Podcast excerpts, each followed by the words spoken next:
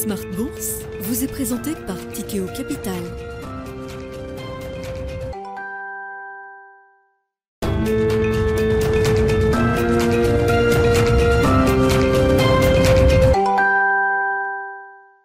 C'est reparti pour Smart Bourse, votre double dose quotidienne de marché en direct sur Bismart chaque jour à la mi-journée, 12h30, 13h et en fin d'après-midi la grande édition pendant une heure à partir de 17h en direct, rediffusée à 20h sur Bismart TV, émission que vous retrouvez en replay chaque jour sur bismart.fr et en podcast sur l'ensemble de vos plateformes. Au sommaire de cette édition ce soir, les premiers résultats des grandes valeurs technologiques à la une bien sûr, avec des sanctions lourdes pour Microsoft et Alphabet Google euh, entre autres des titres qui ont perdu euh, jusqu'à plus de 7% à l'ouverture du marché euh, américain euh, tout à l'heure. Nous suivrons ce soir après la clôture de Wall Street les résultats de Meta, ex-Facebook, qui a déjà déçu Facebook hein, depuis un an maintenant. Ce sera intéressant de suivre évidemment la publication de Meta et la réaction de marché après les réactions négatives qu'on a pu observer, je le disais, sur Alphabet, Microsoft, mais également dans la hard tech avec Texas Instruments qui a délivré un, un message un peu moins optimiste,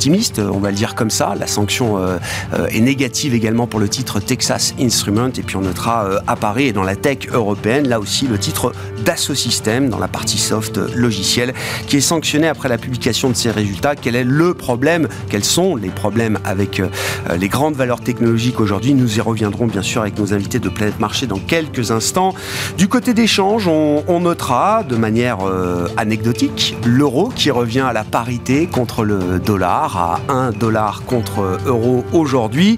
Euh, on avait franchement cassé ce niveau de la parité euh, fin août. Euh, on revient donc sur ce niveau-là aujourd'hui à la faveur d'une petite détente du dollar qu'on observe depuis quelques heures, quelques jours et qui semble matérialiser l'espoir à nouveau d'un pivot de la réserve fédérale américaine, d'autant qu'on a vu la Banque du Canada qui aujourd'hui a choisi de monter ses taux non pas de 75 mais de seulement 50 points de base sans doute que la Fed devra encore délivrer une hausse de 75 points de base la semaine prochaine pour son meeting de novembre, mais L'idée est peut-être que pour le meeting du mois de décembre, la Fed pourra redescendre d'un cran en matière de quantum de hausse de taux pour revenir à un rythme de 50 qui reste quand même dans une perspective historique. 50 points de base reste quand même un mouvement très important en termes de, hausse de taux et tout ça soutient évidemment le marché. On voit les marchés actions qui euh, progressent à nouveau en Europe euh, aujourd'hui. Le Dow Jones est en hausse également sur le marché américain malgré la forte baisse des grandes valeurs technologiques. Situation de marché très intéressante intéressante à, observer.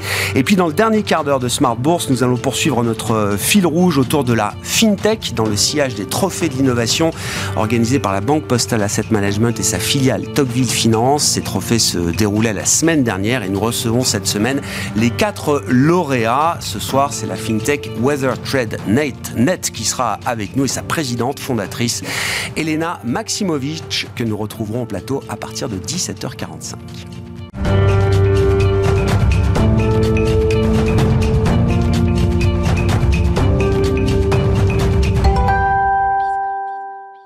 D'abord, les infos clés du jour en cette fin de séance en Europe. Tendance, mon ami, chaque soir à 17h avec vous, Alix Nguyen. Il faut se rendre à l'évidence. Les actions ont envie de monter et le CAC 40 pourrait bien à nouveau terminer dans le vert ce soir. Du vert, mais un peu moins d'entrain tout de même. Après un gain de 3,5% en deux jours, l'indice se voit empêché par les performances trimestrielles décevantes de Microsoft et Alphabet.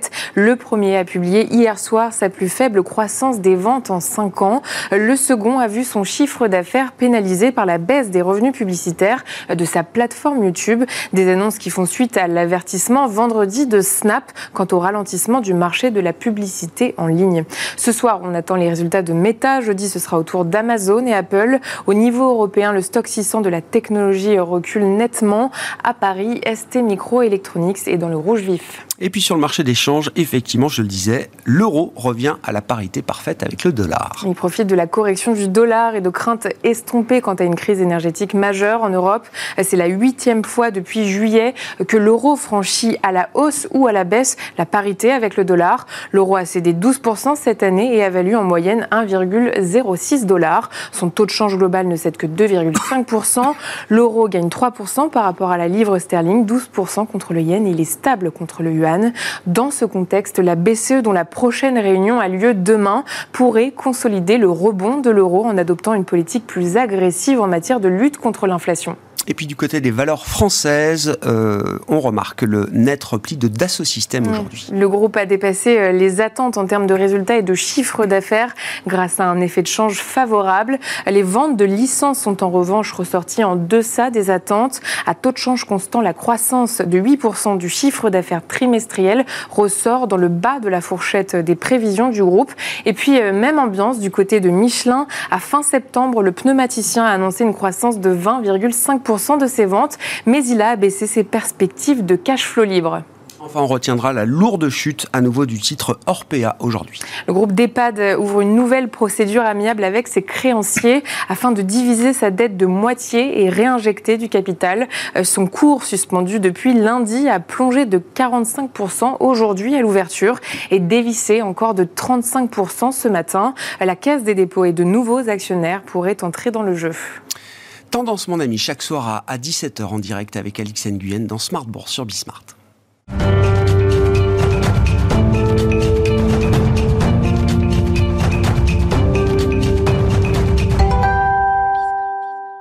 Trois invités avec nous chaque soir en plateau pour décrypter les mouvements de la planète marché. Jeanne Asraf Biton est avec nous ce soir en plateau, directeur de la recherche et de la stratégie de BFT IM. Bonsoir Jeanne. Bonsoir Greg. Merci d'être là. À vos côtés se trouve Christian Parizeau. Bonsoir Christian. Bonsoir. Vous êtes économiste et président d'Altaïr Economics et Vincent Lecartier avec nous également ce soir. Bonsoir Vincent. Bonsoir Merci d'être là. Ravi de vous retrouver. Vous êtes responsable de la location d'actifs de WeSave. Avant d'attaquer le, le dur de l'actualité du jour, je voulais qu'on prenne quelques minutes, grâce à vous euh, Vincent, pour revenir sur quelques principes fondamentaux de l'investissement boursier. C'est toujours le bon moment de le faire. Il n'y a pas d'occasion particulière euh, aujourd'hui, mais vous m'avez envoyé un, un, tableau qui est très très éclairant effectivement sur euh, la nécessité de toujours rester au moins un peu investi dans les marchés euh, boursiers. Je voulais qu'on prenne quelques minutes. Alors, on affiche effectivement ce, tableau. Quelques minutes pour nous expliquer ce que ce tableau veut dire et euh, quels sont les enseignements qu'il faut en retirer quand on est investisseur euh, boursier ou qu'on a l'envie d'être investi en bourse, Vincent. Je pense que ce sont des mécanismes que tous les professionnels connaissent. Je suis pas sûr que les particuliers aient conscience de la morale de ce tableau, Vincent. Qu'est-ce qu'il faut comprendre dans ce, tableau En fait, on a pas mal de clients qui nous sollicitent à l'heure actuelle de savoir qu'est-ce qu'il faut faire sur les marchés. Est-ce qu'il faut euh, rentrer, sortir, euh, euh, accélérer, ralentir voilà. Donc, je me suis amusé à refaire un petit tableau donc, qui, qui calcule depuis 1999 jusqu'à 2021 inclus, ce qui veut dire 5800 séances approximativement de, bourse. Plus de 20 ans de bourse, 5800 séances. Voilà. Donc savoir qu'est-ce qui se passe euh, sur, en, termes de rendement moyen. Donc euh, vous, avez, euh, là les performances. Donc comme vous voyez, on a un petit 10% sur le Standard Poor's. Et en retirant seulement 10 malheureuses séances sur les 5800, bah, on retombe à 6% de rendement. Et si on retire les 40 meilleures séances de ces 5800, bah, on retombe à 0 autrement, autrement, dit, on est vraiment sur une, une, performance qui est hyper concentrée sur le long terme, ce qui veut dire que la question du market timing que beaucoup de personnes se posent régulièrement, de savoir est-ce qu'il faut être ou ne pas être sur les marchés, bah, ce tableau normalement vous répond euh, à, à, cette question. Ne cherchez pas le timing. Il ne faut pas chercher le timing. Par contre, vous pouvez essayer d'affiner les choses en, en, regardant quelle est la classe d'actifs ou quelle est éventuellement la, la, la zone euh, sur laquelle il faut investir. Donc ce tableau aussi vous montrait euh, le CAC 40 ou le DAX donc en Europe euh, par rapport aux États-Unis, donc en, considérant que vous investissez sur la, sur la devise locale. Et vous pouvez voir qu'il y a quand même des gros écarts de performance potentielle sur le, sur le long terme. C'est un plaidoyer pour l'allocation d'actifs.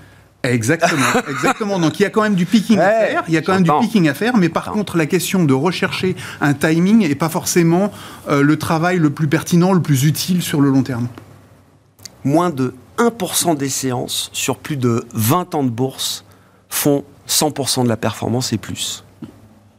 Je sais pas, je, trouve ça euh, impressionnant. Après, 40 euh, séances sur 5800 euh, qui font la performance totale de l'investissement boursier sur 20 ans.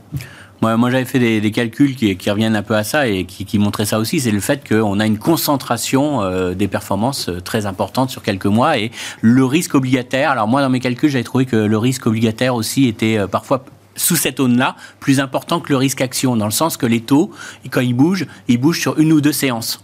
Donc euh, finalement, vous n'aurez pas le mouvement des taux. Alors que ça soit à la hausse ou à la baisse, euh, vous n'aurez pas le mouvement des taux parce que ça va se faire sur une ou deux séances véritablement. Alors, il y a encore quelques temps, on pouvait encore isoler assez bien ces séances. C'était euh, lorsqu'on avait le président de la Fed qui parlait, on avait quand même des, éléments très market movers. Ça s'est un petit peu atténué ces effets-là, mais on voit que les mouvements sont très concentrés. Et c'est pour ça que j'avais dit à l'époque que le marché obligataire est plus risqué en market timing que le marché action. c'est un peu un paradoxe à ce niveau-là. Alors, ça ne veut pas dire qu'il y a la volatilité est moindre. Bon, bon, là, on a vu quand même que ça pouvait euh, mm. pas toujours être vrai, mais en tout cas, euh, on voit, on voit que quand même, euh, c'est très compliqué d'avoir les, les, et c'est pour ça qu'il faut jouer des tendances.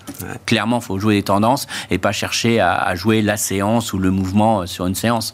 ça, c'est bien pour des traders qui, qui font des, vraiment des, des, visions de très court terme, mais en investissement aujourd'hui. Et ce qui marche le mieux, je crois, dans les, de, comme stratégie, c'est de remettre un petit peu tous les tous les mois, tous les ans, tous les. Bien sûr. Voilà, pas pas pas seul coup. Le DCA mais voilà, par enveloppe, on, euh, rentre l'investissement régulier, programmé. Parce que l'avantage, c'est qu'on y gagne quand, quand, ça baisse et puis on, profite euh, de, des mouvements de hausse. Donc euh, c'est en partie ces éléments-là que, que l'on retient très clairement. La bourse, de toute façon, c'est un investissement de long terme et continue. Moi, je dirais que c'est ça qu'il faut retenir. Ah ouais il y a moins de deux séances par an qui font la performance. Si je résume à nouveau le tableau de, Vincent. Euh... ça me surprend pas parce qu'on a, on a tous fait ces calculs. mais c'est bien de le rappeler de temps en temps. Ça révèle une réalité qui est que quand vous avez un rebond, donc quand vous avez une inversion de tendance, quand vous êtes en tendance, vous êtes en tendance. Quand vous êtes en inversion, l'ampleur du mouvement peut être considérable.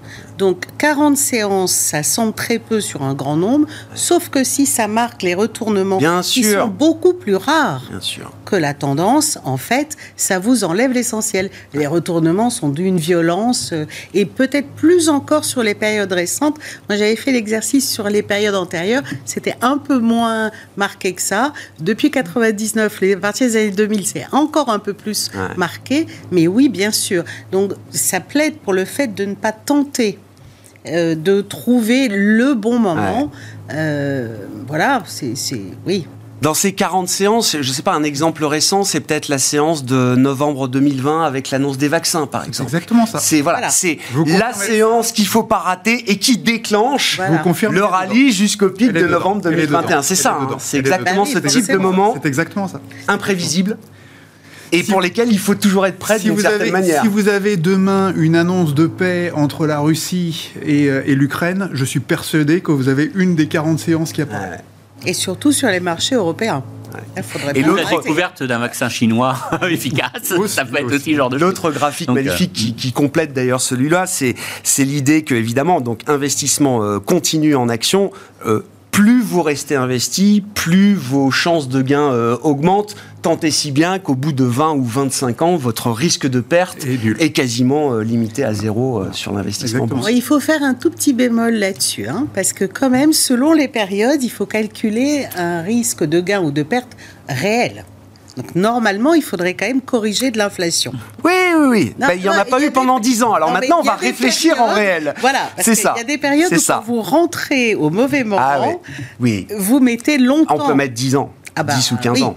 Oui, bien sûr. Donc, quand, à part depuis les années 80. Le timing n'est pas complètement inutile. non, mais le timing des grandes tendances n'est pas inutile. Mais euh, voilà. Oui, mais on va apprendre à, recalculer le rendement en réel avec euh, l'inflation euh, désormais, ce qu'on n'a pas fait pendant 10 ou 15 ans. Il faut rappeler, la bourse nous protège de l'inflation hein, quand même. Globalement, il faut, le rappeler ça.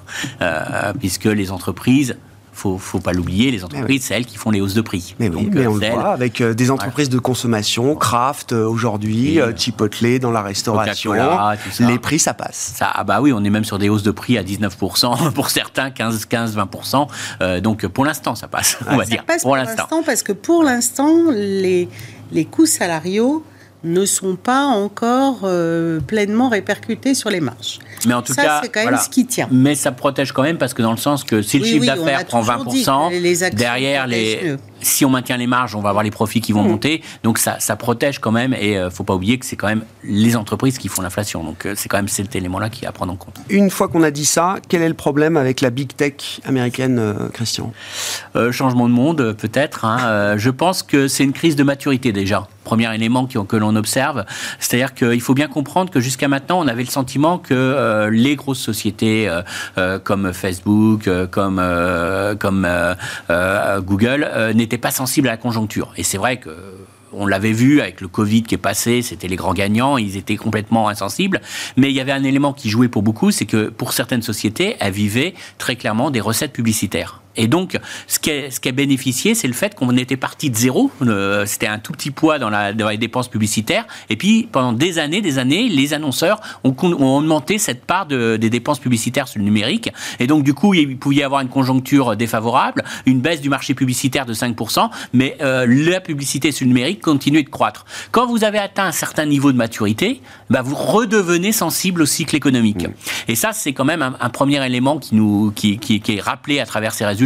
Et on le retrouve, alors juste à titre anecdotique peut-être, hein, euh, ce qui a vraiment fait mal euh, à, YouTube, c'est les publicités euh, aux États-Unis pour tout ce qui est taux d'intérêt pour les prêts immobiliers. C'est-à-dire qu'il y a eu un retrait des annonceurs. Bah, Qu'est-ce que ça veut dire? Ça veut dire que Fascinant. on fait l'immobilier se retourne, on fait moins de crédit immobilier, donc on va pas faire des pubs euh, sur YouTube, et donc on a des annonceurs qui se sont retirés. Donc on s'aperçoit que finalement euh, le euh, YouTube est aussi sensible à ça. Les leçons macro de la pub en ligne. Bah voilà, on retrouve finalement quelque chose d'assez logique. Quand vous êtes oui. un, un poids important, quand vous êtes un acteur dominant, quand vous avez vous, vous représentez 30, 40, 50% d'un budget publicitaire, vous devenez sensible quand ce budget publicitaire se rétracte globalement. Donc c'est fini euh, cette époque de forte croissance. D'ailleurs, c'est ce qu'a dit nous a dit un peu le patron de Google. hein. il a dit euh, on a connu de- des, des années de croissance exceptionnelle. Maintenant, on revient à des années où il va falloir un peu serrer les boulons, euh, regarder la, la rentabilité, couper euh, tout ce qui est pas rentable. Donc on voit qu'il y a quand même un petit un petit impact qui est loin d'être seulement un trimestre. Là, on est vraiment sur un changement C'est pas, de, de pas le thématique. d'air de Voilà. quelques semaines ou d'un trimestre. Voilà.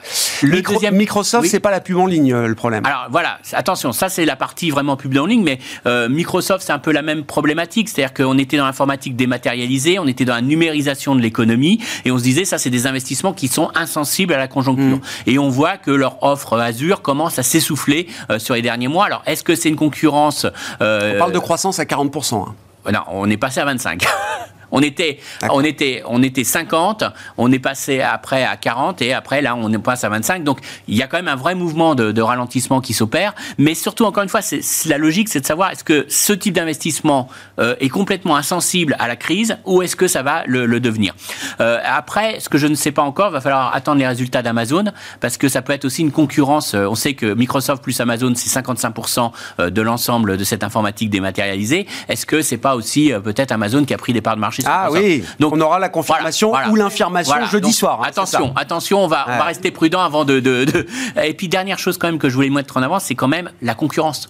C'est-à-dire que c'était des grands groupes, vous savez, c'était le, le premier prend tout, hein, c'était la fameux, le fameux dicton, et on s'aperçoit que finalement Netflix, il y a quand même une concurrence, et ça lui a quand même fait mal, il a dû revoir son business model. On voit qu'aujourd'hui, euh, sur TikTok, a un vrai, un vrai concurrent pour Meta et pour, euh, pour Google, pour Alphabet. Donc on voit qu'il y a des, quand même aujourd'hui, ce ne sont pas forcément des forteresses inattaquables et qu'on peut avoir quand même des, des éléments de concurrence qui apparaissent. Jeanne, est-ce qu'il y a une, une lecture un peu macro à faire de ces résultats, notamment sur l'investissement, Écoutez, moi, les je dépenses d'investissement Il y a une première, un- en complément hein, de ce qui vient d'être dit, il y a le dollar. On ne peut pas ignorer que le dollar s'est apprécié d'une façon euh, dramatique. Donc ça impacte sans, sans aucun doute non seulement le montant des ventes exprimées en dollars, mais ça impacte la compétitivité des entreprises. Donc là, c'est, on va dire, l'impact direct du resserrement monétaire sur le dollar qui freine euh, l'activité des entreprises, plus le fait que, ben, comme on le disait par l'intermédiaire du marché immobilier, mais aussi en direct, on le voit bien, nos grands indicateurs sur l'activité américaine et mondiale nous montrent au mieux qu'on est en stagnation, voire qu'on est en récession dans plusieurs parties du monde. Donc, et même si elles ont un caractère de croissance, ça ne veut pas dire qu'elles sont totalement insensibles Mmh. et qu'elles sont totalement acycliques. Et Je ne crois pas qu'elle l'ait jamais été Totalement. Mais là, il se trouve qu'avec le double effet euh, du dollar en plus, euh, c'est presque normal. Ouais. Bon, ben, le- marché, enfin tout le monde n'était pas encore totalement prêt, visiblement, quand on voit la réaction Non, de, marché beaucoup- négative. hein, Beaucoup euh. attendaient que ça se passe D'accord. plutôt au trimestre suivant. En se D'accord. disant en plus, au trimestre suivant, ils auraient l'impact des augmentations des coûts salariaux. D'accord. Donc se conjuguerait suffisamment d'éléments. Je pense que personne n'attendait la baisse des, des, revenus, euh, des revenus publicitaires. Dès ce troisième trimestre. Non, Ouais. je pense que ça, c'était pas en place. Vincent, vo- vos commentaires, votre lecture de ces premiers résultats des GAFAM, il y aura Meta ce soir et puis donc après-demain euh, Amazon et, euh, et Apple. Et puis alors moi ce qui me fascine, c'est que les, GAFAM baissent et de manière euh, forte. hein. Microsoft, Alphabet, Google, c'est des baisses sur une séance de, de 5, 6, 7% qu'on voit assez rarement et le marché monte. Alors pour compléter, moi aussi, une petite chose, je pense qu'on est aussi dans une ère post-Covid. Le Covid a quand même énormément accéléré à la fois le, côté matériel, informatique, téléphonie, etc., euh, et toute la partie logicielle qui accompagne. Euh, la pub, hein, si vous étiez confiné chez vous, ça n'avait aucun intérêt d'en faire en extérieur, donc vous avez tout rapatrié sur, euh, sur, la, sur, la, sur la partie informatique. Donc pour moi, il y a eu une phase d'accélération du cycle euh, de la partie techno euh, qui s'est produit avec la Covid et on est en train de renormaliser un petit peu cette chose-là. Et ça vient se combiner en plus avec un tassement économique. Donc effectivement, il y a, il y a- il y a un double côté cyclique qui est en train d'apparaître. Donc pour moi, euh, le- le- les mauvaises nouvelles qu'on a à l'heure actuelle sur Mm. les GAFAM, elles sont, pour moi, c'est pas une grande surprise. Il y a la maturité euh, structurelle et puis le mini-cycle Covid qu'il faut en plus corriger. Euh, pour, pour ce qui est du comportement des euh, GAFAM et du marché et des technos, euh, moi ce que je constate, c'est que les, les technos non rentables sont en train de nouveau de monter. Je constate que les cryptos, euh, l'Ether, Bitcoin, etc., sont en train de remonter très violemment depuis 2-3 jours. Euh, qu'on a une inflexion, à l'évidence, le marché, en tout cas, rentre dans cette, dans cette hypothèse d'une inflexion d'un pivot de la Fed qui est en train de se mettre en place. Donc c'est ça qui se Et joue là, en train- et derrière moi- ce qu'on Et observe. pour moi, c'est en train de déclencher des tas de choses sur tous les actifs. C'est en train de bouger sur les marchés obligataires. C'est en train de bouger sur les actions non rentables ou les valeurs de croissance qui, de nouveau, ont moins la pression du euh, dénominateur euh, de, taux d'intérêt euh, élevé. C'est en train de jouer sur le dollar. C'est en train de. Pour moi, pour moi, la, plupart des mouvements qu'on est en train d'observer peuvent se ramener à ce, facteur habituel qui est celui de l'hypothèse d'un pivot. Alors, est-ce qu'il va avoir lieu ou pas? Ça, c'est la grande question. Est-ce qu'on rejoue effectivement la, séance de, cet été où on a eu un faux départ Voilà, c'est c'est la grande question. Moi, mon hypothèse, c'est que ça n'est pas l'été qu'on est en train de, de basculer vers quelque chose de, de plus consistant. Après un faux départ, cette fois, c'est peut-être le bon moment de faire renaître euh, l'idée du a- pivot. Je crois qu'on a déjà beaucoup plus de hausses de taux qui ont été passées par les banques centrales, qu'on a beaucoup plus de euh, facteurs de ralentissement économique qui se sont déjà matérialisés, qu'on a euh, les matières premières, le fret, l'immobilier, énormément de baisses de prix qui se matérialisent déjà. Euh, et de façon importante. Enfin, c'est pas, euh, c'est pas négligeable. Donc, donc, pour moi, tous ces facteurs-là laissent quand même penser que euh, la phase de pivot approche. Ensuite, ça veut pas dire euh, quand, quand je regarde les hypothèses du marché, c'est euh, de nouveau une baisse dès la fin de l'année prochaine. Bon, euh, ça, Les taux, crois pas. vous voulez dire oui, les Ah taux, oui, oui, oui. Les taux américains, moi, je ne crois pas. Moi, je pense que le message, il était double à Jackson Hole. C'était on est dur, mais une fois qu'on aura atteint le, le- le seuil, on va y rester. Mm. On, va, on va admirer la vue. On aura sans doute besoin d'y rester plus longtemps que d'habitude. Voilà. Ensuite, est-ce que c'est négatif pour euh, toutes les classes d'actifs? Pas forcément. C'est- là où il faudra être tactique, c'est de savoir comment se repositionner en fonction de ce, de cette, de, de ce nouvel état des choses. Euh, bah, Ah ouais. des, taux, des taux élevés, une inflation probablement un peu plus élevée structurellement que, que par le passé. Il faudra regarder les classes d'actifs, lesquelles sont les plus intéressantes et quelles zones peuvent en profiter. Bien sûr, ah bon, je- il y a des opportunités d'investissement nouvelles qui à s'offrent euh, à nous et qu'on n'a pas vu peut-être depuis, euh, depuis des longtemps. années euh, en la matière. Est-ce que Je- cette je fois, voudrais oui, juste rajouter Christian. un petit point. Je pense aussi que ces mauvais résultats des, des GAFAM traduisent aussi peut-être, c'est c'est un des éléments un peu euh, de durcissement des conditions financières. Je vous prends juste un exemple. Quand vous aviez une start-up qui s'introduisait, qui levait 100 millions, bah, ces 100 millions, ils allaient pas mal à Google, à Meta pour la publicité, pour acheter des, des, places sur data center. Donc là aussi, derrière ça, on commence à voir aussi ce durcissement des conditions monétaires, le fait que c'est beaucoup plus difficile de lever de l'argent, qu'on va peut-être avoir beaucoup moins de nouvelles start-up dans les prochains mois, on va avoir un ralentissement très clair. Et ça, euh, par contre, tout l'écosystème technologique va quand même euh, en souffrir. Donc derrière, ça montre encore plus qu'il y a quand même une sensibilité aujourd'hui euh, à cette, retournement conjoncturel. À propos d'IPO, il y en a une belle aujourd'hui, celle de Mobileye qui est mise en bourse par, par Intel. Alors c'est plus une, enfin c'est plus une start-up, c'est une grosse entreprise Mobileye aujourd'hui. Ils avaient racheté ça. Alors j'ai plus la date en tête, mais c'était une entreprise israélienne, si je voilà, pas bêtise, au départ. Hein, et c'est quand même une grosse introduction en bourse dans un contexte euh, qui n'est pas évident. Euh, qui n'est pas évident, mais ils l'ont quand même pas mal bradé par rapport à ce qu'on anticipait au début d'année. Donc ils ont quand même bien ajusté la valorisation. Hein, donc oui, euh, bah, ils, ont, ils, ont, tenu compte des marchés. Puis ils ont, ils ont même été un petit peu sur, sur le bas de fourchette par rapport à ce qu'on pouvait attendre. Donc oui, c'est une, c'est une, une belle introduction. Ça prouve qu'il y a quand même de l'intérêt pour les, les, entreprises qui ont un potentiel assez important. Hein. il y a, mais je pense qu'il y a beaucoup plus de discernement de la part des investisseurs et surtout on voit que quand même le fait de revenir aujourd'hui à des taux d'intérêt positifs. Euh, on voit notamment les placements monétaires qui sont devenus un vrai concurrent aujourd'hui par rapport aux autres placements. Et on voit qu'il y a beaucoup plus de discernement dans, les valorisations. Et ça, ça va être un vrai élément qui va freiner la croissance euh, économique. Et ça, on commence seulement à le voir. Et on va le voir aussi sur euh, l'emploi. Euh, je vous rappelle que Microsoft, euh, tous sont en train d'annoncer ah. euh, des licenciements. Donc là aussi, on va voir des emplois bien rémunérés qui vont être réduits. Et ça, ça va aussi jouer aussi sur la conjoncture. Donc quand on entend, quand on attend que la Banque centrale américaine attend un retournement du marché du travail, faut faire attention parce que surtout aux États-Unis, ça va très très vite.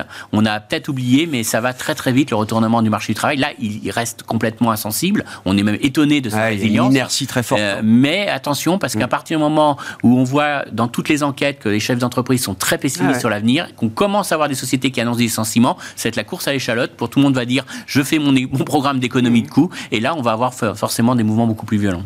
D'où cette question, euh, Jeanne. Est-ce que la Fed est en train de pivoter?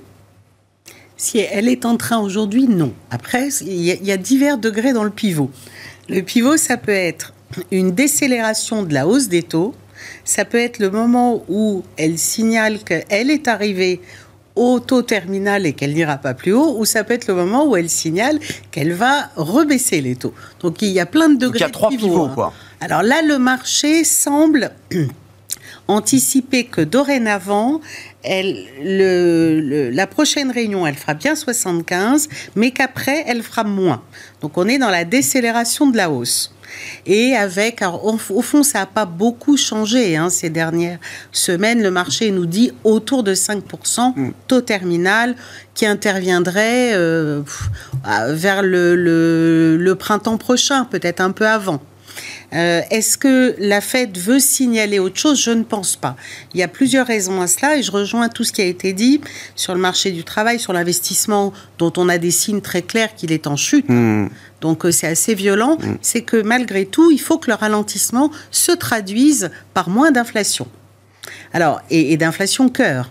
Et donc derrière, il y a toutes les problématiques de hausse de salaire euh, qui sont en train. Il y a des inerties également à ce niveau-là. Peut-être un peu plus fortes d'ailleurs en Europe qu'aux États-Unis, mais en tout cas, donc il faut un peu de temps. Euh, pour que ça se matérialise. Et en général, effectivement, euh, la Fed regarde si soit il y a une vraie trajectoire vers une inflation à 3, on en est loin. Elle a aussi, il enfin, on a pu voir qu'elle changeait de politique monétaire quand les profits des entreprises étaient en baisse. Mm.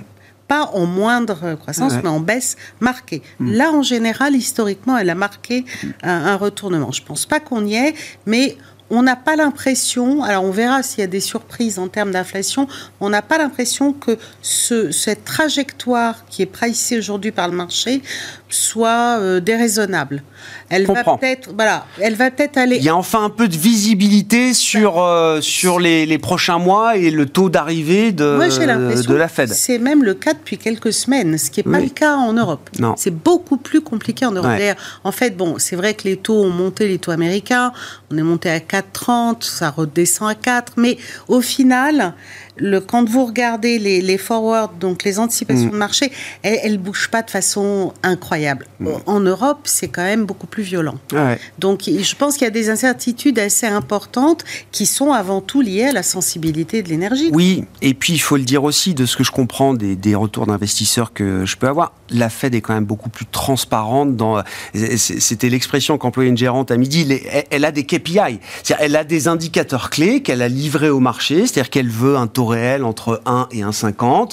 On y est. Elle veut sur le marché du travail un, un rapport entre les ouvertures de postes et euh, les demandeurs d'emploi qui soit autour de 1. On est encore euh, sans doute trop proche de 2 pour que ce soit euh, le moment de pivoter. Mais tous ces éléments-là, elle les donne au marché. Elle hein. est très claire, mais en plus, elle dispose, et c'est paradoxal parce qu'en Europe, on a de très bons statisticiens, mais elle navigue pas à vue. En Europe, on navigue à vue. Le, le principal indicateur aujourd'hui qui est un- une- en risque de boucle sont les salaires. Regardez à quelle, quelle est l'image On a une image à fin juin. Dans certains pays, allez, fin juillet, c'est tout. Aux États-Unis, on a des indicateurs à fin septembre. Mm, mm. Donc, l'Europe, donc, non seulement, comme vous dites, Ouais. et je pense que C'est ce qui lui permet d'être plus réactive. Bien sûr, bien sûr. On, le, on, suit les, les, les- les- les évolutions. En fait, même mieux que ça, les inscriptions hebdomadaires au chômage, qui est un des indicateurs les plus intéressants sur le marché du travail américain, c'est hebdomadaire. Donc là, vous avez les niveaux de la semaine passée. Voilà. Vincent, vous disiez tout à l'heure, effectivement, euh, c'est, euh, on part comme l'histoire de l'été, mais euh, la, la fin de cette histoire peut être un peu différente. Ça veut dire que c'est déjà le moment de revenir sur des thématiques d'investissement euh, avec l'idée que la Fed arrive au bout de son resserrement monétaire, qu'on est peut-être dans le réglage final de la politique monétaire américaine? Oui, je pense. On a eu des interventions sur l'échange de la part du Japon, probablement de la part de la Chine. On a eu une crise très importante en Angleterre. Euh, c'est des facteurs que, même si vous êtes la Fed et que vous vous occupez du nombril américain, euh, vous pouvez pas complètement les, négliger. Euh, vous avez l'ONU qui a quand même lancé une petite alerte avec un niveau du dollar comme ça. On part dans le mur pour tous les émergents. Euh, là aussi, si, si vous êtes les États-Unis, que vous voulez construire quand même votre, euh, euh, votre puissance sur le long terme, la maintenir, ne pas qu'elle ne soit pas mise en concurrence par la Chine, etc.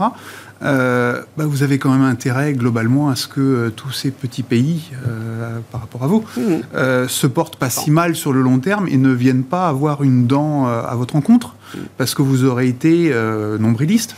Donc je pense qu'il y, y a quand même à un moment euh, une préoccupation extérieure qui finit aussi par s'imposer.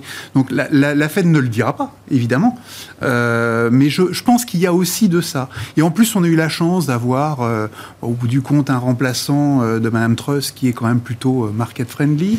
Euh, en Italie, le nouveau gouvernement, il est là aussi plutôt bien perçu finalement, puisque les, les, les premiers Il part pas au clash dès le premier jour. voilà. Donc, donc à ce stade, ça veut dire aussi que les, les- certains des risques hein, qu'on pouvait, un peu extrêmes qu'on pouvait avoir en Europe, par exemple, sont en train de se détendre. Bah, ça, c'est euh, un petit peu d'apaisement aussi sur euh, l'euro-dollar. Euh, donc pour la BCE, bah, c'est plutôt une bonne nouvelle. Pour un certain nombre de pays émergents, bah, là aussi, ça, ça soulage un petit peu la charge de la dette. Euh, Donc moi, j'ai l'impression qu'à différents niveaux, on, a, on a bel et bien une inflexion qui est en train de se produire au niveau de la Fed, au niveau du dollar.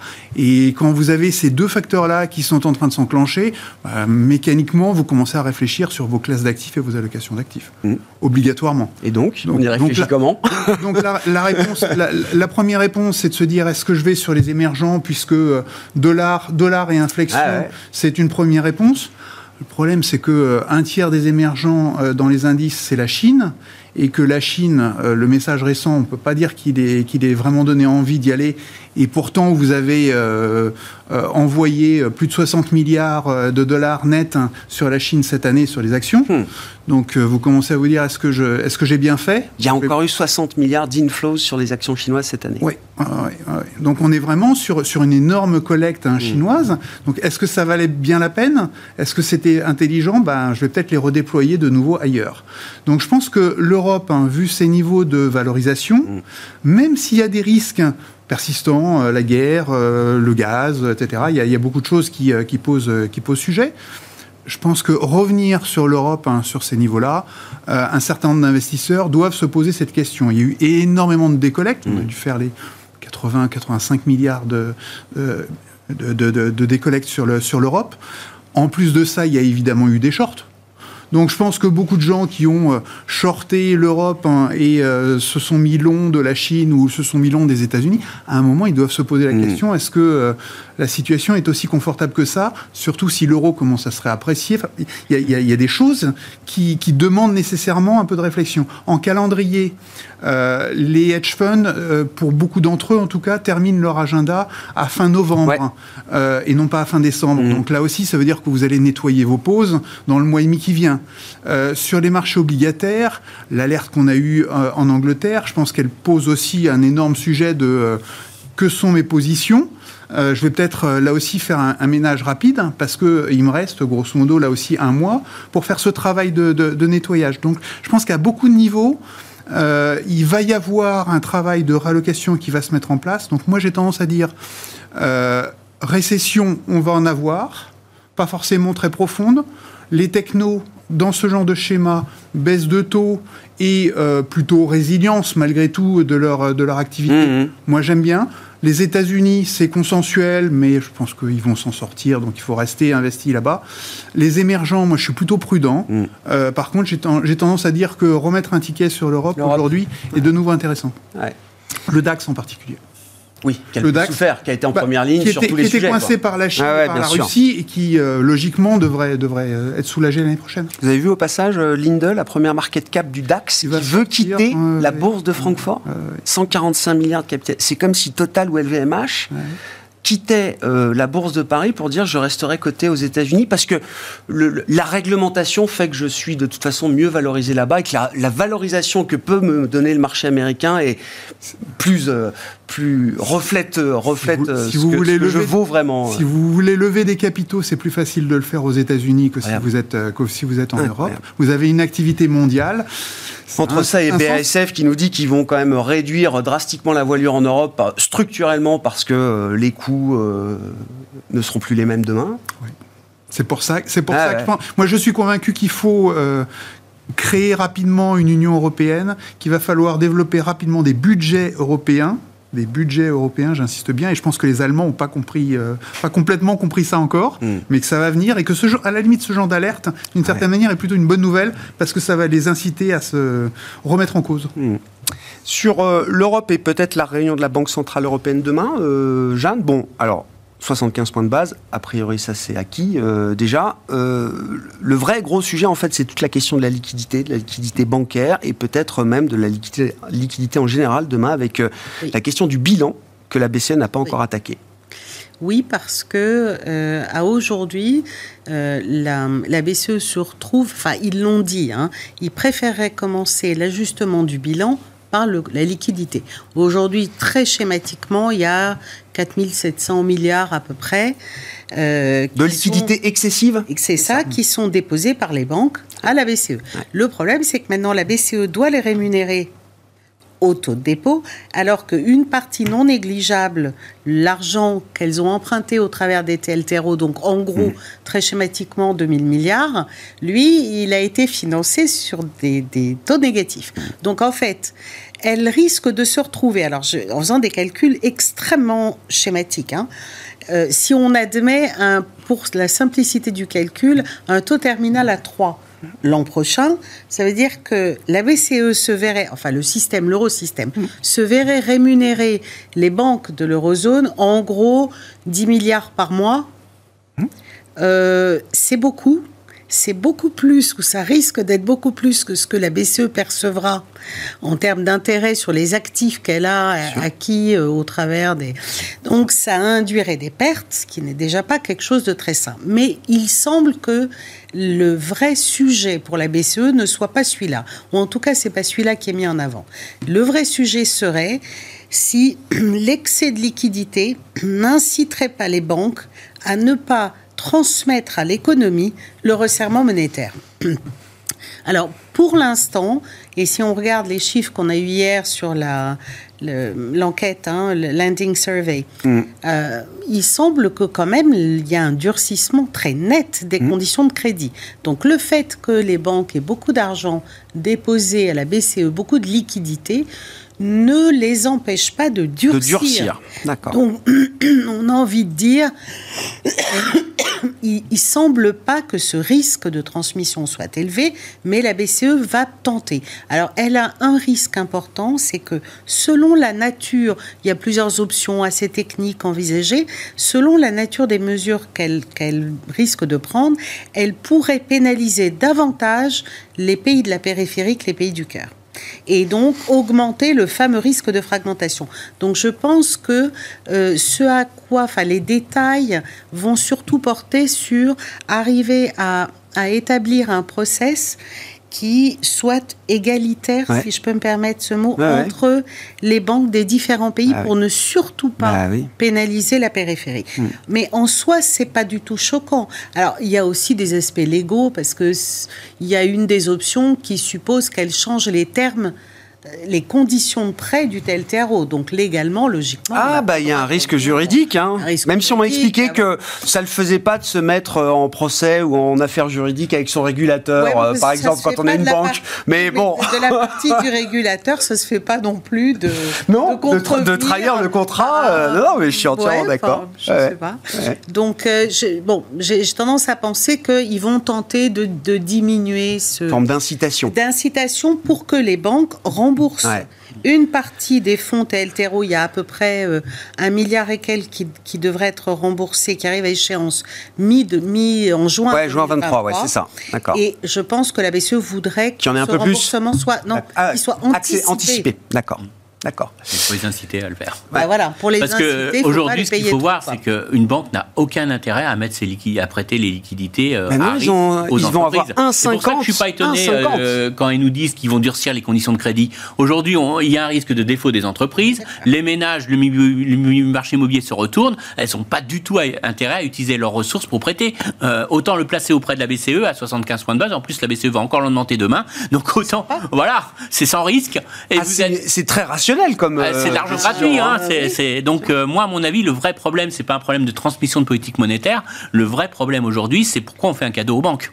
C'est un problème politique. C'est un ah problème politique, mais parce bah qu'ils sont en, euh, bloqués par rapport aux outils qu'ils ont utilisés dans une autre époque. Et donc là, là, ça va être compliqué de forcer les banques à, finalement à, mettre fin à cette vache à lait. À propos de politique, bah, Vincent, donc Emmanuel Macron, j'ouvre les guillemets. Je suis inquiet de voir certains acteurs de la politique monétaire en Europe nous expliquer qu'il faut briser la demande pour contenir l'inflation. Sana Marine, première ministre finlandaise. Quelque chose ne tourne pas rond quand les banques centrales, sous couvert de protéger leur crédibilité, emmènent nos économies en récession. Giorgia Meloni, présidente du Conseil italien, monter les taux est considéré par certains comme un choix irréfléchi qui fait courir un risque pour le financement des ménages et des entreprises. Les critiques sont de plus en plus ouvertes de la part des gouvernants contre la Banque centrale européenne. Je crois que la réponse, c'est de remonter de 2% à 3% les objectifs d'inflation et on aura à peu près plié la chose. J'exagère, j'exagère un petit peu, mais je pense que c'est quand même un petit peu ça. C'est-à-dire que la, grande question, c'est de savoir quelle est au bout du compte la mission qu'on donne à la Banque centrale. Euh, jusque-là, c'était euh, exclusivement, officiellement, euh, la lutte contre l'inflation avec un objectif sur le long terme de 2%. Euh, Donc vous les renvoyez dans leur corde. Charge à vous de changer le mandat. Non, mais on peut, on peut changer le mandat en, faisant un double mandat comme aux États-Unis avec la croissance de l'autre côté et donc du coup euh, impliquer beaucoup plus la, la, BCE de ce côté-là, c'est-à-dire d'avoir un peu plus de soutien à l'économie, y compris soutien euh, au, budget des États. Mmh. on peut avoir un niveau d'objectif d'inflation qui n'est pas forcément celui du passé, parce que là, le 2%, il correspondait à, à un autre temps. Peut-être que demain, si on a plus d'inflation de façon structurelle, parce qu'on a une relocalisation des activités, parce qu'il faut faire des budgets sur la défense, la santé, la, transition écologique, etc. Tout ça, c'est des budgets importants et avec de l'inflation qui va, qui va, qui va en découler. Est-ce que le 2% a encore un sens? Est-ce qu'il ne faut pas remonter cet objectif? Oui, effectivement, euh, peut-être que peut-être qu'aujourd'hui c'est absurde euh, d'avoir cet objectif de 2%, et c'est peut-être une manière de, euh, de, dire à la BCE, vous avez normalement réfléchi un tout petit peu à la chose l'année dernière, peut-être que vous devriez re-regarder votre copie et, envisager la chose de façon un peu plus concrète. Jeanne, même si l'exemple britannique est sans doute exacerbé par rapport au, reste du monde et à la zone euro notamment, c'est un chemin périlleux quand même d'avoir ce genre d'expression euh, assez directe, critique envers sa Banque Centrale Européenne. Oui, je, pense que ça, commence à refléter que le rapport de force va peut-être un petit peu changer parce que les banques centrales gagnaient de l'argent qu'elles reversaient au Trésor. Ça n'est plus le cas. Hmm. Euh, ou ça risque de ne plus être le cas. Euh, L'Angleterre, on le sait déjà, la BCE ça risque d'être le cas, notamment si elles doivent rémunérer ces dépôts. Ça veut dire que ce sont les trésors qui vont devoir venir financer euh, les banques centrales. Donc le rapport de force change un peu. Néanmoins, euh, je pense que les États sont devant une équation qui est particulièrement difficile et que les, nouvelles règles et les nouveaux statuts qui vont être déterminés, les nouvelles règles en Europe, c'est qui vont remplacer le règles budgétaires, oui, bien sûr, vont, vont être très très ah structurantes et très importantes. On a vu, elles sont à suivre de près, notamment sur l'idée d'avoir cette agence-là, dans laquelle on peut mettre euh, l'excès de dette. Euh, un peu de hors bilan Un peu mmh. de. Voilà, on pourrait peut-être mettre mmh. un excès de dette énergie ou des petites choses. Et puis le dernier élément, je pense, c'est que l'Europe garde. Euh, il y a un aléa qui est énorme. On ne le salue pas tellement, mais les prix du gaz ont baissé de moitié en un mois ça quand même, ça a soulagé énormément les marchés. Euh, maintenant, il n'y a pas grand-chose de résolu en tout cas sur du long terme. Donc il y a un risque relativement important sur l'inflation sur, euh, et donc sur les effets d'entraînement sur lesquels la BCE peut vouloir réagir à juste raison. Hein. Réunion de la Banque Centrale Européenne à suivre demain, donc 27 octobre. Merci à vous trois d'avoir été les invités de Planète Marché ce soir. Jeanne Asraf Biton, BFT IM, Christian Parizeau, Altair Economics et Vincent Lecartier, WeSave.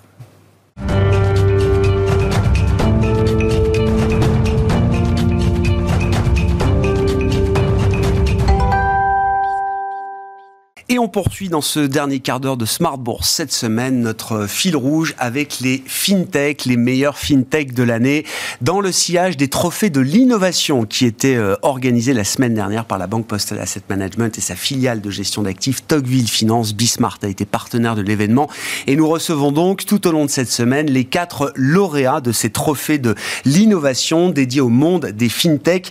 C'est la fintech coup de cœur du jury qui est avec nous euh, aujourd'hui, et notamment sa présidente et fondatrice, Elena Maximovic, fondatrice de Weather Trade Net. Bonsoir Elena. Bonsoir. Merci beaucoup d'être là. Vous êtes venu effectivement donc avec le trophée de la FinTech coup de cœur du jury 2022. Euh, Vous allez nous expliquer ce que fait euh, Weather TradeNet. Je précise euh, en introduction parce que votre résumé, votre CV est assez éloquent et va nous expliquer d'ailleurs, j'imagine, ce que vous faites avec Weather TradeNet. Vous êtes PhD, docteur en géophysique, en climatologie, vous êtes euh, expert reviewer pour euh, les rapports du GIEC, euh, Elena. Rapport pour le dernier rapport du GIEC, il y a quelques mois à peine. Au mois de mars. Au mois de mars. La dernière partie, Et donc, vous vous attaquez, alors, au sujet climatique, mais votre société est positionnée entre la deep tech, la climate tech, la fintech bien sûr, puisque c'était euh, l'occasion de mettre en avant les fintech à l'occasion de ces trophées d'innovation, et l'insurtech. Que fait Weather TradeNet et comment est-ce que Weather TradeNet est né, euh, Elena? Très bien, merci beaucoup pour cette belle introduction. Euh, donc Weather TradeNet, notre équipe, donc, travaille sur l'adaptation au changement climatique. Notre mission, c'est de soutenir les entreprises et le gouvernement face aux risques climatiques, dont euh, les sécheresses, les inondations, euh, les tempêtes, et cela euh, avec les données passées et les données futures, pour permettre au gouvernement, aux entreprises de travailler avec les données facilement et rapidement, nous avons mis en place une plateforme. Nous avons lancé avec notre équipe une plateforme où, à l'échelle de quelques secondes, vous pouvez récupérer pour localisation de données l'information.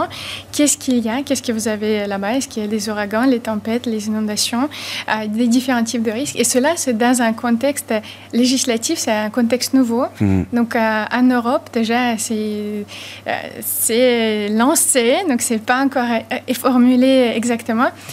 donc, en anglais, ça s'appelle Corporate Sustainability Reporting Directive. Ouais la directive qui oblige les entreprises à faire un, reporting sur la soutenabilité de leurs euh, activités euh, physiques. C'est ça. Donc il y a plusieurs choses. Il y a plusieurs choses. Euh, d'abord, c'était surtout le bilan carbone et la pollution, la pollution d'eau, la pollution de, des sols, la pollution d'air et les émissions suite à l'activité industrielle ou activité tout court.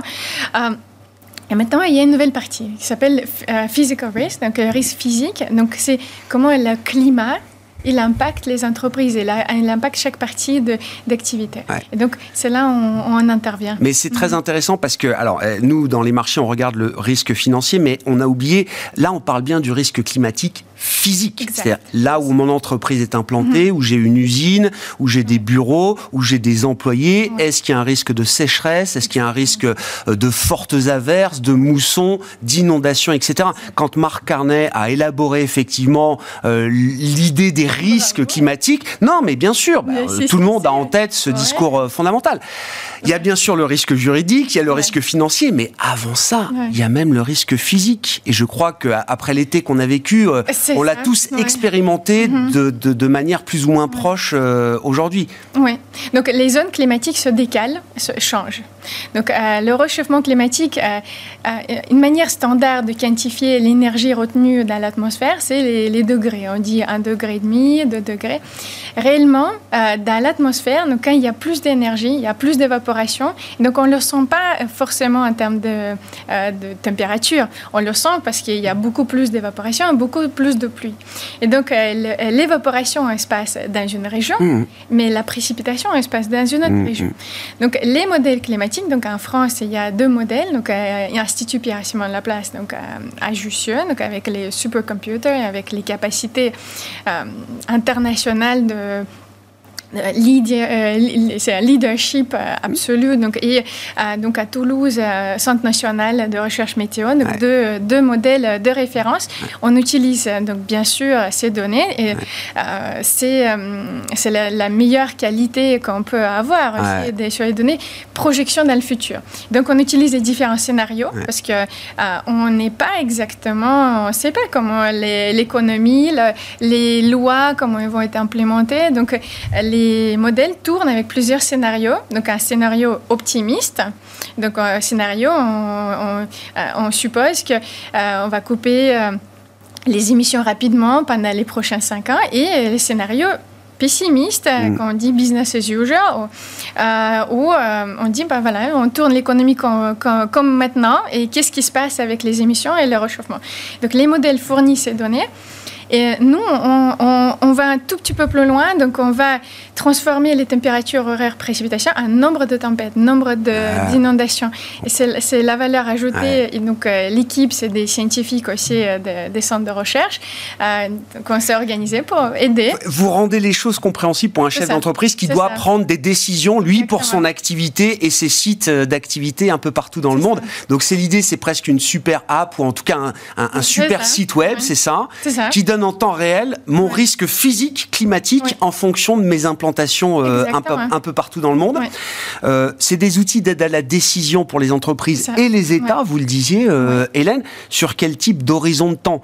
Est-ce que hmm. l'idée, c'est hmm. attention, urgence, dans une semaine, il y a un risque de hmm. d'inondation dans une partie d'Asie du Sud-Est où j'ai des usines? Ou est-ce que l'idée, c'est des projections sur plusieurs années qui permettent effectivement de prendre des décisions stratégiques d'entreprise? C'est ça.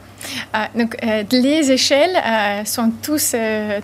chaque échelle est importante. donc, la prévision dans le futur des tempêtes, forcément, elle est faite avec les données passées.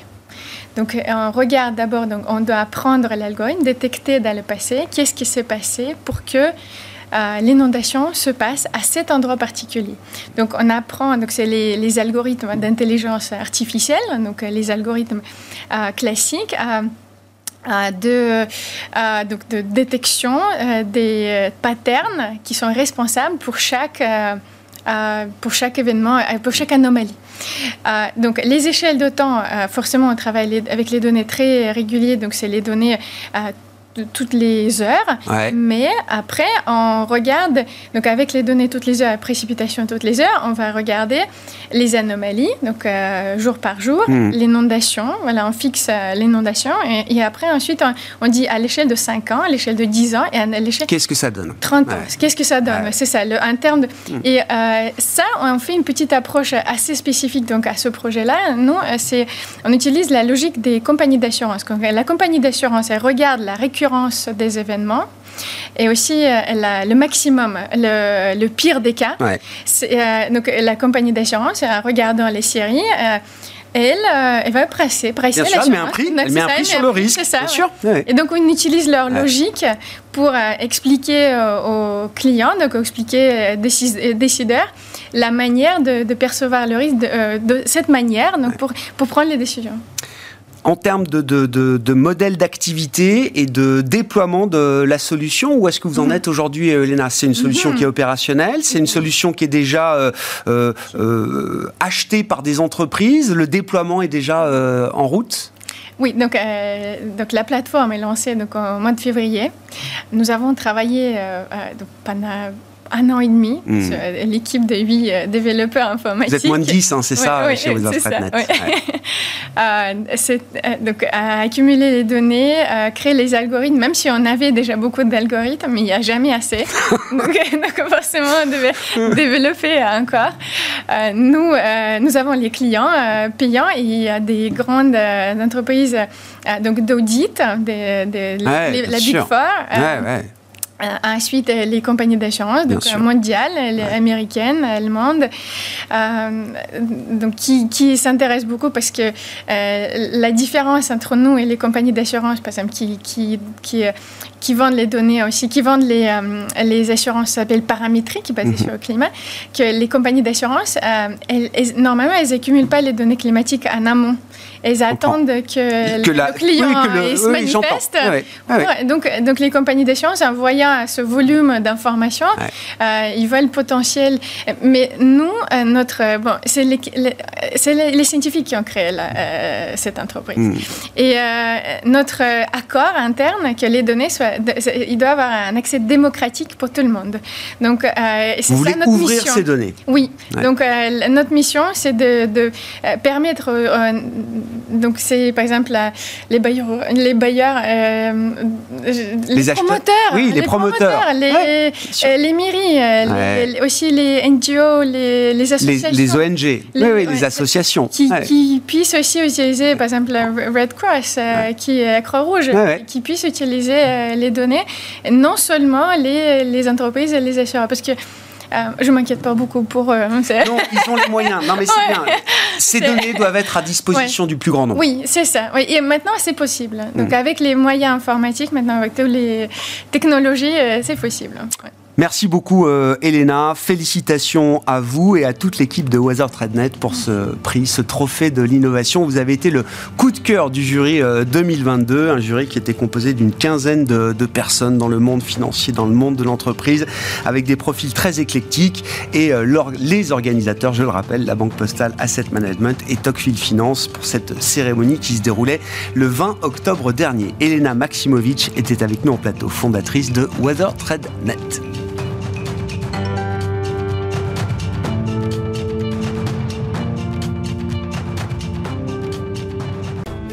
Smart Bourse vous a été présenté par Tikeo Capital.